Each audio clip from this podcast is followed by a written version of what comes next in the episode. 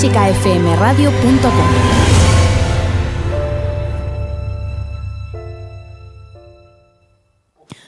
Pues aquí seguimos, última hora de El Ático, después de este despropósito que ha sido la cantina, como viene siendo habitual. Hemos tenido un repaso de los momentos más tétricos, yo creo, de, los primeros áticos, de los áticos entre el número 1 y el número... No, el 1 no, porque esos nadie sabe dónde están. Entre el número 9 y el número 20 o algo así. Y bueno, nos queda la última hora de programa. Si es que nos dejan continuar en la que la, cantina está invade. La cantina invade, la cantina se resiste a irse. Lo que vamos a hacer es, pues nada, ya irnos a dormir poco a poco y para ello no se nos ha ocurrido otra cosa mejor que escuchar Nocturnos, esa pieza musical que de alguna manera nos, nos induce a ir a dormir, a tranquilizarnos y a ir pasando ya todo lo que ha sido este día. Además, tenemos eh, notas de voz que nos han ido llegando, notas de voz de amigos, de entrevistados, de seguidores, de oyentes, de familiares también, que, bueno, han querido estar con nosotros en este día tan especial. Así que todas las que no han sonado van a estar ahora en esta última hora de El Ático. Además... Vale, vale. No hace falta más.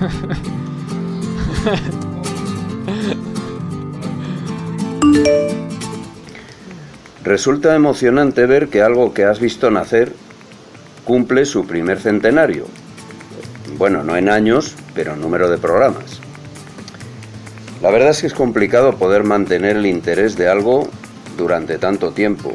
Me imagino siempre tratando de ver qué decir, de qué temas hablar, que no haya banalidades, que los oyentes no se aburran, que, que se saquen conclusiones que valgan a todo el mundo. Bien, entonces por ello quiero, en primer lugar, felicitaros por haberlo conseguido, porque así ha sido. Y en segundo, que espero poder volver a hablar de esto cuando se cumpla el programa número 200, que seguro que se alcanza. Pues recibir un cariñoso saludo de mi parte y como siempre ya sabéis que quedo a vuestra entera disposición para todo aquello que necesitéis.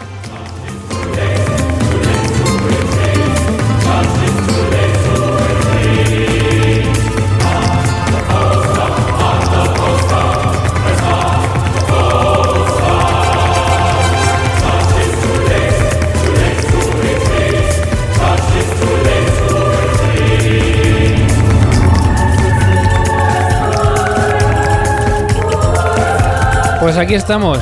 Última hora, undécima hora de programa en el ático de clásicafmradio.com, el ático 100, que comienza ahora y vaya hasta las 12. Comienza ahora la hora número 12, pero llevamos desde las 12 de la mañana. Irse, venga. fuera, ya la cantina ya ha acabado. Llevamos desde las 12 de la mañana hasta las 12 de la noche. Comenzamos Miguel Galdón y quien les habla Mario Mora. A las 7 se ha incorporado Ana Laura Iglesias, que también nos acompaña ya hasta este final.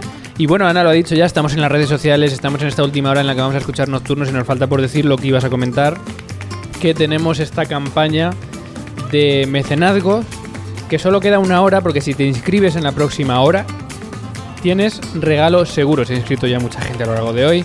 Eh, agradecemos mucho a todos ellos porque esa, esa pequeña ayuda es imprescindible para que Clásica FM siga viva pues después de que termine esta temporada. Es muy fácil, clásicafmradio.com y ahí vas a encontrar Hazte Mecenas hoy y ahí te vamos a dar todas las instrucciones. Es muy rápido y muy sencillo y simplemente son 5 euros. Que quien no se gasta 5 euros pues en la cerveza que se está viviendo eh, Miguel Rodríguez. Hombre, 5 euros no es algo más, algo menos, perdón. Pero, pero, bueno. Un par de ellas, un par de ellas en... un bar se van. Así que bueno, pues esos 5 euros para Clásica FM tampoco, tampoco va a estar mal. Y nada, pues en esta hora, antes de ir con los nocturnos, ya se me está acabando la voz. Sí, ya te veo. Eh, vamos a seguir con el último Opus 100. Y hemos visto Opus 100 de todas las épocas. Y vamos a acabar con Sibelius. ¿Cuál es el Opus 100 de Sibelius? Pues lo escuchas y luego te lo cuento.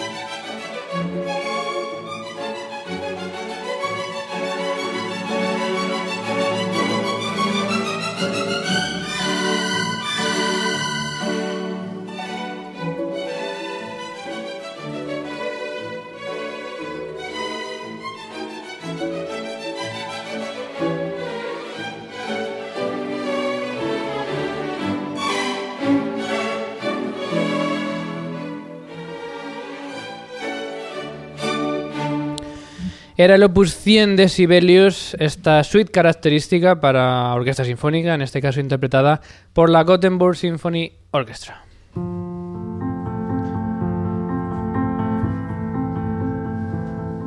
clásicafmradio.com Y vamos recuperando los últimos, o en este caso la última selección de los mejores momentos. Estamos ya en un ático muy presente. El 13 de enero de 2017 era el ático 93.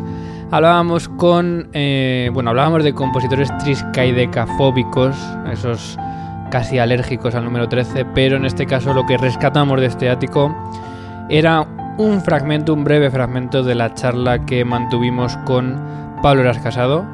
Y bueno, pues recuperamos ese final, esas preguntas rápidas que le hicimos y, y un poco, pues escuchamos lo que nos contaba hace apenas unas semanas Pa- Pablo Eras Casado aquí en el ático.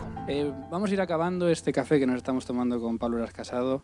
Eh, hemos traído cinco frases que han dicho cinco co- eh, directores de orquesta. Las vamos a leer y vamos a mm, simplemente que hagas un comentario sobre cada una de ellas, de qué te parece estar de acuerdo o no estar de acuerdo. Eh, no digas primero quién ha dicho.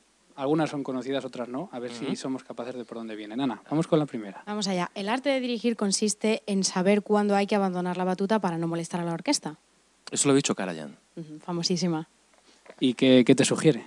Eh, yo, mira, te puedo decir que es de las primeras cosas, de las primerísimas cosas que yo aprendí de parte de los músicos de orquesta. Yo en Granada eh, tenía, tengo todavía muy buenos amigos que tocan en la Orquesta de Granada y cuando yo les preguntaba curioso qué pensaban, cómo se vivía desde dentro, eh, un poco en tono jocoso decían, bueno, es tan importante dirigir como también dejar de molestar cuando no hay que, o sea, cuando- hay que saber cuándo no hay que molestar a una orquesta. Y, y esto, en, en un cierto sentido un poco más digamos, profundo, te- tienes toda la razón, porque hay que saber cómo, cuándo dejar en muchísimos momentos que la orquesta se- simplemente se oiga, se escuche y, con el gesto eh, tener presencia pero no interferir en, en esa, en esa inercia que tiene una buena orquesta. Vamos con la siguiente. El Buda de la orquesta es el compositor. Yo soy como un sacerdote. Es dicho por un director, claro. Claro, claro. Sí, tiene, tiene, tiene toda la razón. Esto, en, definitiva, hay que pensar siempre que el, que el genio y que el Dios creador es el, es el, es el compositor y uno es, Ujú. simplemente- es un medium, ¿no? Esto, esto le pega a Chelevidaque, no sé por qué. Pues Ana, Pues es Gergiev. El Gergiev. también. Sí, también. Bueno, él, él- yo pienso, yo pienso que a veces él, si no lo hace, también, eh, bueno, resulta como si hubiera hablado mucho con el compositor, esté vivo o haya muerto hace, hace 300 años y hace las cosas, consigue mucha convicción en lo que hace, es muy personal lo que él hace y lo admiro muchísimo, y, y- pero, pero bueno, yo creo que yo creo que él tiene en su colección de cuatro o cinco teléfonos que lleva siempre consigo, de, de- de teléfonos móviles, alguno de ellos tiene, tiene conexión directa. bueno, vamos con la siguiente. Más cosas. Ser director es una especie de profesión híbrida, ya que la mayor parte del trabajo consiste en ser alguien que es a la vez entrenador, motivador, editor y director. Bueno, yo pondría muchas más cosas ahí también. No sé, o sea, yo pienso que un director tiene que ser capaz de, capaz de hacer eh, todos los trabajos posibles. Y más en ópera. En ópera hay que ser consciente de que tienes que adaptarte y, y ser parte del equipo de, de todo el mundo. También, también de los que hacen prensa, también de los que hacen la técnica, de, de- de todo el mundo. O sea que también ahí, ahí estoy de acuerdo. Y, y es una, una lección importante que uno aprende cuando empiezas a hacer música en grupo, como yo empecé cantando en coros ¿no? y viviendo cada semana en un grupo además que no es un grupo profes- profesional al que pagan, sino es un, como un coro amateur, ¿no? que hay tantísimos, yo diría decenas de miles de cantantes, si no cientos de miles de cantantes en España que dedican su, su tiempo al- a, la música en el mundo amateur, eh, se aprende a respetar la diferencia, a respetar la, la paciencia, la generosidad del otro, el- y esto es muy importante también en el mundo profesional. ¿Esto quién lo ha dicho, Ana? Esto de Michael Tilson Thomas. Ujú. MTT para los amigos. Siguiente. Todo lo que el director tiene que hacer es apartarse y no interrumpir. Mozart ya está haciendo todo el trabajo. Bueno, esto es lo que decía un poco. Sí, lo primero que, Karajan. que decía Karajan de alguna manera, mm, sí, hasta cierto punto, a ver. eh, En el momento, y, y además, esto incluso eh, cuando en gente un poco pues, aficionada o gente en- más o menos entendida diga, bueno, es la orquesta filarmónica de tal o sinfónica de cual, eh, estos ya, ya tocan solos, ya ni siquiera...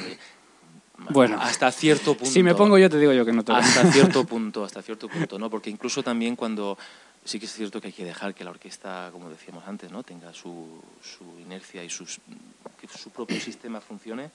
eh, en el momento en que en el que mm, tú, digamos, dejas de, de ocupar esa, esa, esa presencia, em, la orquesta deja de, de respetarte. Una cosa es que tú dejes que la orquesta funcione y que tengas, y otra cosa es que, que los dejes, ¿no? Tienes que tener una, una presencia muy fuerte y muy, y muy de- determinante, pero solamente en los momentos que, que tienes que tenerla. O sea que Mozart solo no funciona. Bueno, esto era decir Colin Davis. Y la última, La educación musical es, en realidad, la educación del hombre. que no tiene que ver con la dirección, ¿no? pero tiene que ver con, con la música. Supongo que estás de acuerdo también. Sí, claro, evidentemente. Mira, y aquí vengo siempre el, el ejemplo de el ejemplo de, de los suizos que hace no demasiado tiempo han incluido la educación musical como la han incluido en su constitución, ya no es simplemente en el plan educativo, sino en la constitución, ¿no? Esto yo creo que, que representa mucho y dice mucho a favor de, de- de esta idea, ¿no? Porque la música y, y también con lo que decía en su frase Michael Tilson Thomas, ¿no? no es solamente educar en, en el lenguaje musical, en estilo, en interpretaciones, son valores humanos esenciales que en cada, en cada sala de ensayo o de conciertos donde se reúnen más de dos personas a hacer música, hay que desplegar todas las cualidades, las mejores cualidades humanas posibles. ¿no? Esto era de Claudio Abado, que también mm, seguramente puede hablar. Para acabar, un test rápido, respuesta rápida a, a una frase rápida. Un país para vivir. España, Una ciudad dentro de España. Granada, Un instrumento en el que te gustaría dominar o al que te gustaría dedicarte. la viola da gamba, Un compositor. Monteverde, Una obra por dirigir. Es decir, que todavía no hayas dirigido y que te encantaría. el anillo de los nivelungos, Bueno, seguro que aquí cae pronto. Eh, un director referente para ti. Abado, Y un instrumentista, un, un- un músico de instrumentista también referente. Gil Shaham, Para acabar, un deseo para la música. que haya mucha por todos sitios y las escuelas aún más. Pablo Eras Casado, ha sido un placer tomarnos este café contigo. Muchas gracias. Igualmente, Gracias. estáis invitados, ¿eh?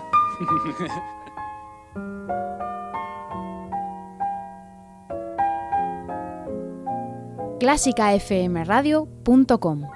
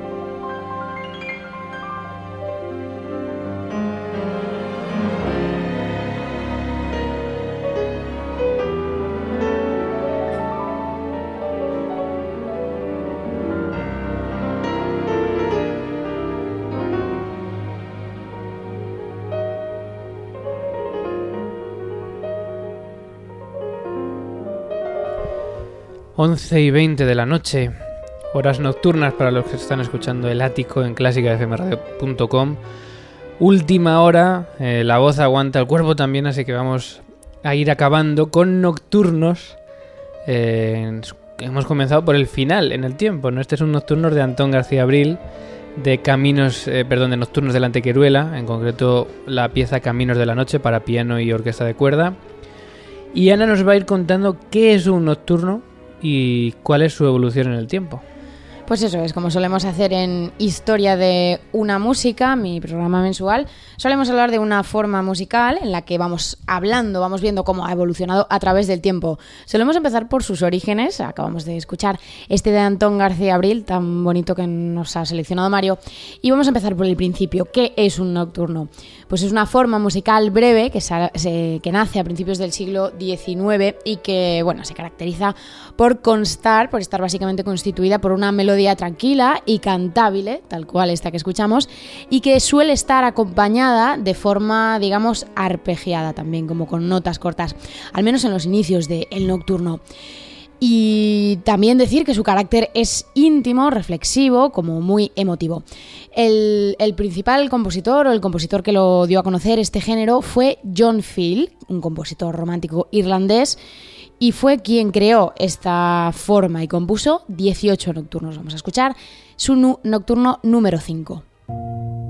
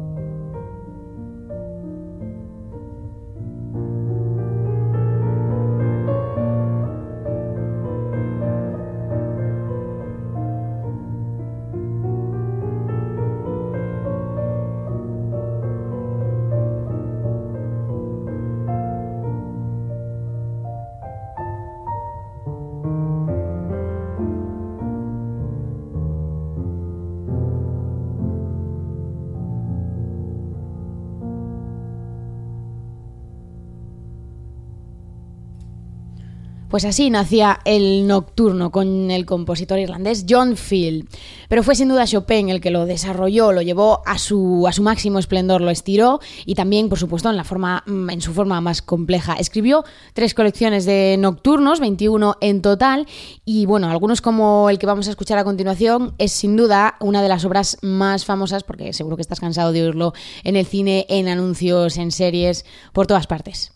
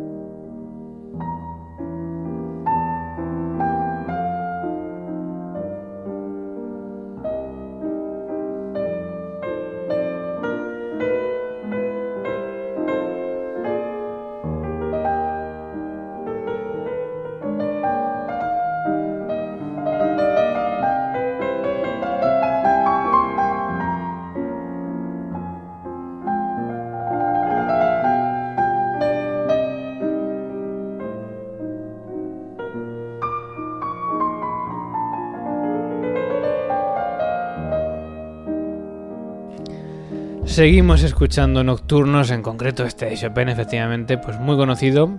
Y en la versión de Valentina Lichitsa, eh, que nos has traído aquí a esta última hora del ático, media hora para acabar este maratón. Y seguimos escuchando Nocturnos. Sí, más cosas. Por ejemplo, Carl Czerny, otro de los desarrolladores del piano romántico, utilizó los nocturnos con una intención más bien técnica y por eso hoy en día son menos conocidos, pero no por ello menos valorables.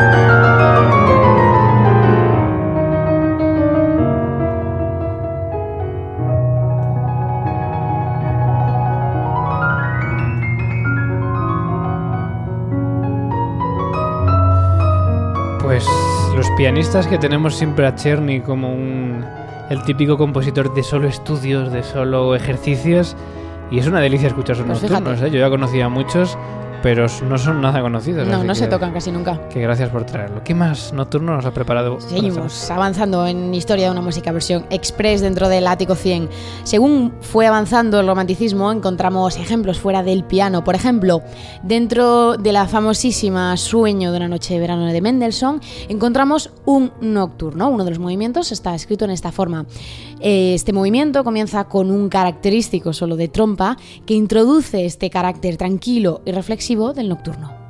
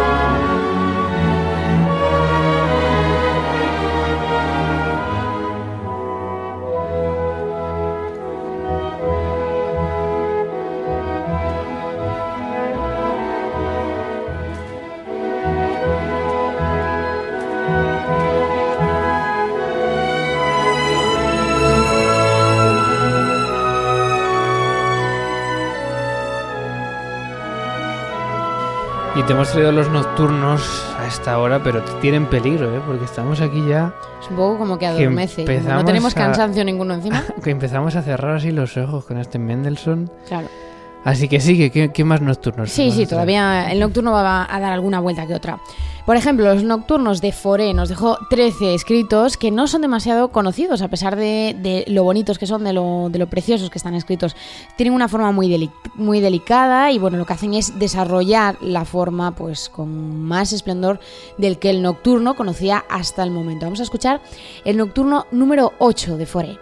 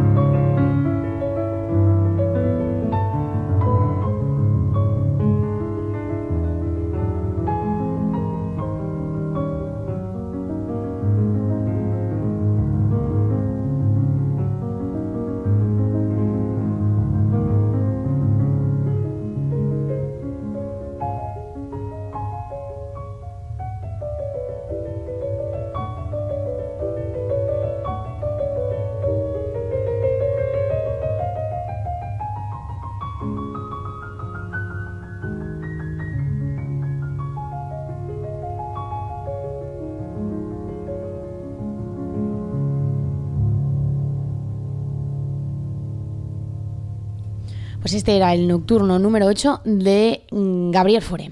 Pasamos ahora con Satie, a Eric Satie, que nos dejó un conjunto de cinco piezas escritas en agosto de 1919. Eh, una, se puede considerar estos nocturnos como una de sus piezas más serias, por así decirlo. Sus nocturnos no tienen esos nombres raros, esa intención satírica que suele tener la música de Satie. Tienen realmente una gran profundidad en el carácter. Vamos a escuchar el número 2, llamado simplemente, en la versión de Pascal Roguet.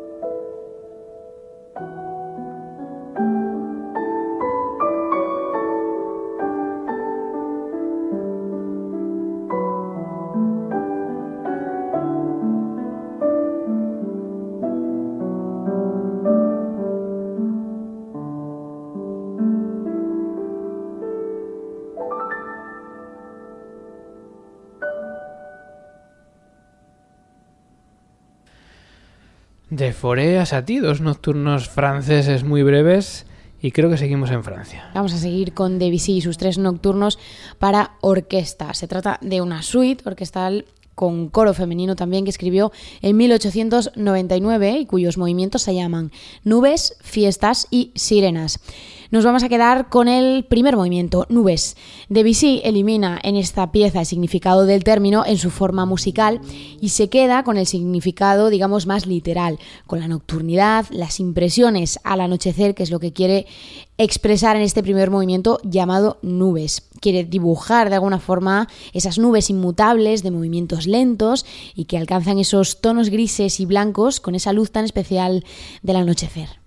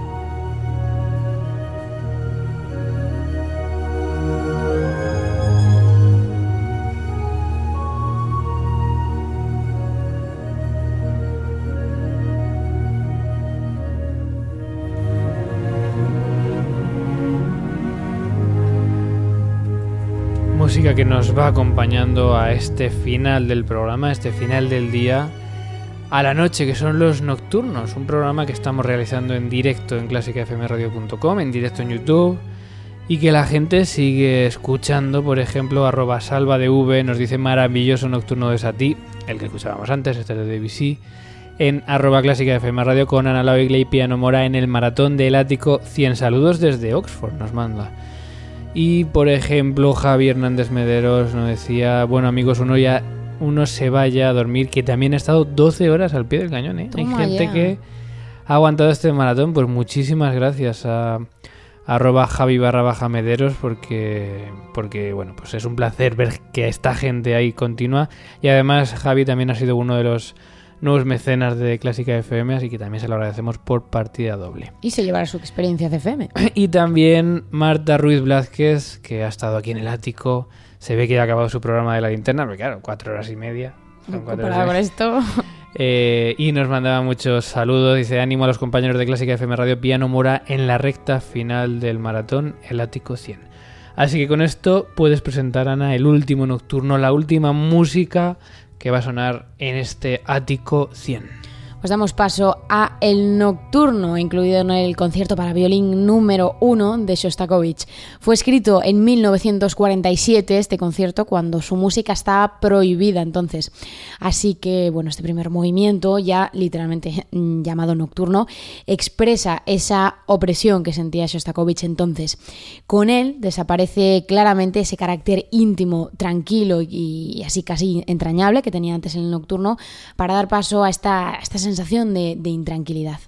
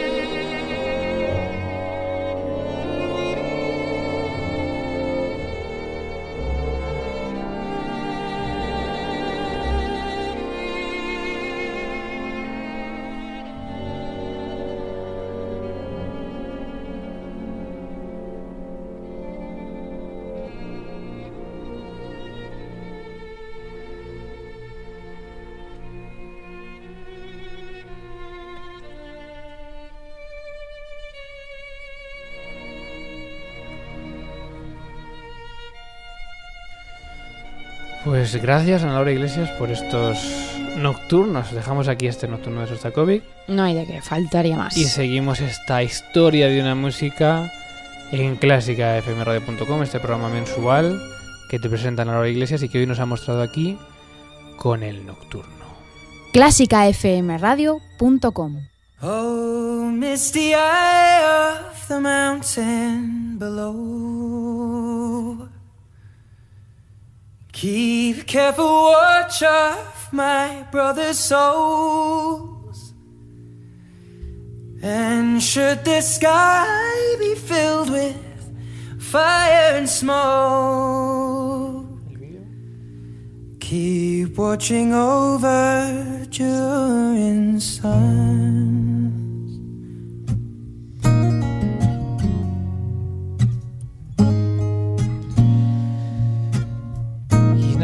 Quedan 8 minutos, 7 minutos para llegar a las 12 de la noche. Y para despedir este programa, y bueno, primero vamos a dejar que acaben de sonar algunos de esos WhatsApps que han llegado a última hora, que no han sonado durante el programa. Y vamos presentándolos, por ejemplo, lo que nos contaba Albert Reich de la Orquesta Filarmónica de Málaga. Hola amigos de Clásica FM Radio. Es un placer poder dar- daros la enhorabuena por vuestro programa número 100 y animaros a que sigáis durante muchísimos más y haciendo la, fantástica labor que hacéis en apoyo de la música y sobre todo los músicos. Gracias y enhorabuena a todo el equipo. Escuchamos también a Elsa Sánchez, violinista de la Orquesta Nacional. Hola chicos, muchas felicidades. Enhorabuena por esos 100 programas. Os escucho siempre que puedo y me parece genial lo que hacéis. Aprendo un montón de cosas y me entero de muchas noticias a través de vosotros, así que es de agradecer todo el trabajo y todo el esfuerzo y la ilusión que ponéis. Espero que sigáis siempre con esa frescura y ese buen rollo y energía positiva que caracteriza vuestros programas y que cumpláis, no 100, muchísimos programas más. Un besazo enorme.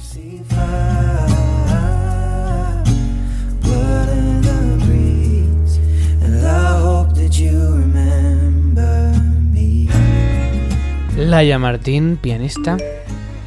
Muchas felicidades, vecinos del ático. Ha sido un placer haber colaborado en este espacio que da cabida a todos y para todos en un formato novedoso, original y arriesgado a la altura de, de la calidad de la música clásica de nuestro país. Así que enhorabuena y non-stop. María Camahort, guitarrista. Hola, felicidades, feliz 100 programas y por muchos más que se dice. Eh, nada, felicitaros eh, por un programa tan entretenido, con tanto contenido y que además debatís tantas cosas que a los músicos de hoy nos interesan. Además, agradecernos de, parte de mi quinteto que fuerais los primeros en España en, en entrevistarnos, como sabéis, vivimos en Londres. Y nada, oye, eh, por muchos más, repito, y a ver si coincidimos pronto. Un abrazo.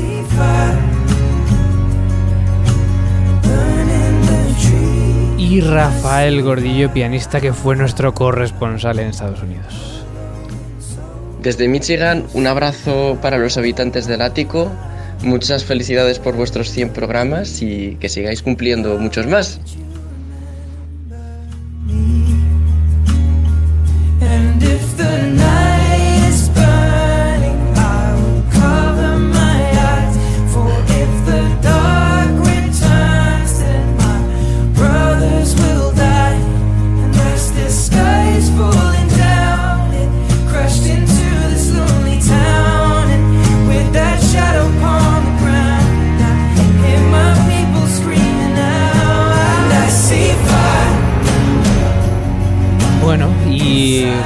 casi podríamos decir que hasta aquí va este Ático 100, ¿no? Ha sido un día muy especial.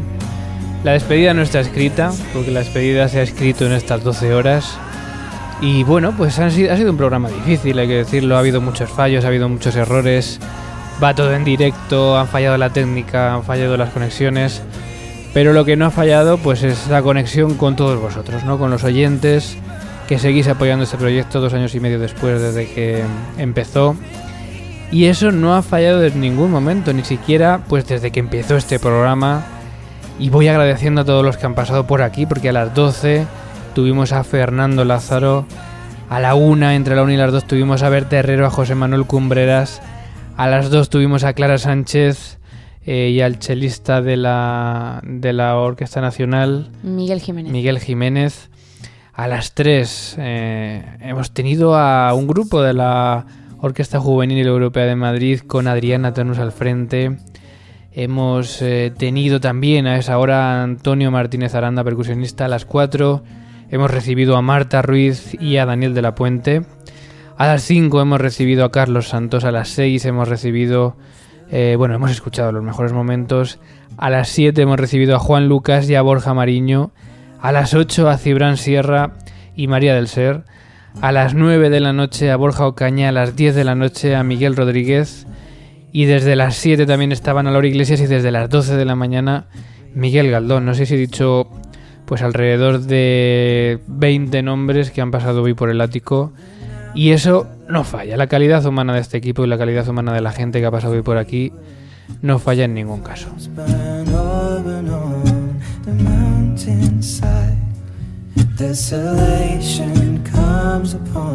Ha sido un día muy bonito. Mm, Creo que va a faltar tiempo en que lo hagamos otra vez porque no es fácil.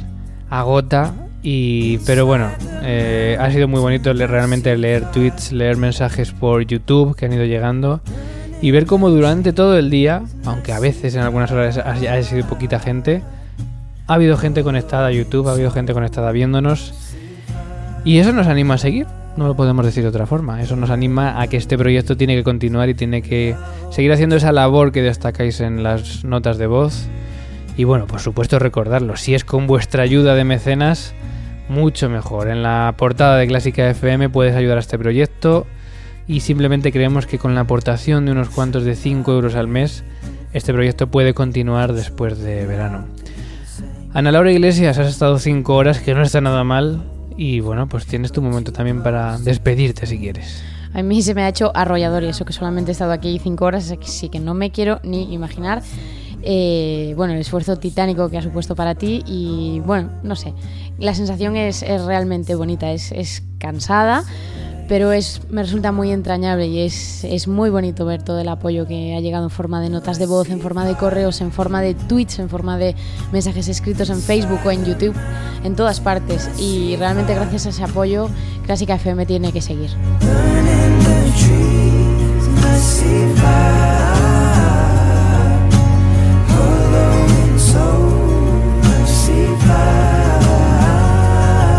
Bueno, ¿y ahora qué? ¿Y después de este programa qué? Bueno, pues Clásica FM sigue, por supuesto. Clásica FM sigue con sus programas. Estas 12 horas las vas a poder encontrar a lo largo de, los, eh, de las dos próximas semanas en forma de podcast en iVoox y en clásicafmradio.com hora por hora. Y también iremos subiendo, eh, recuperando pues fragmentos de los vídeos que hemos ido emitiendo en YouTube para que puedas revivir los mejores momentos de este ático especial, el ático 100, eh, que seguro que no se nos va a olvidar. El ático descansa sus emisiones durante dos semanas, eh, pero volvemos en 14 días y el, el lunes 20 estaremos de nuevo aquí con toda la actualidad. Mientras tanto, puedes seguir disfrutando de todos los programas de Clásica FM.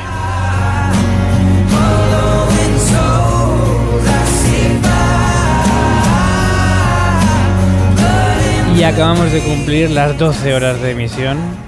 Así que te damos las gracias por haber estado ahí. Estamos muy contentos de haberlo hecho y esperamos que este no sea el último que te unas a este ático. Que ya sabes que cada lunes a las 8 y media en directo también por YouTube y los viernes a partir de las 4 de la tarde estamos repasando toda la actualidad. Hay en formato muy breve, muy, muy, muy breve de solo una hora. Así que nada que ver con lo que acabamos de hacer hoy. Siempre será corto el ático a partir de hoy. Bueno, gracias por todo, eh, gracias por estar ahí y nos vemos pronto. Un fuerte saludo de todos, de Mario Mora y de Ana Laura Iglesias.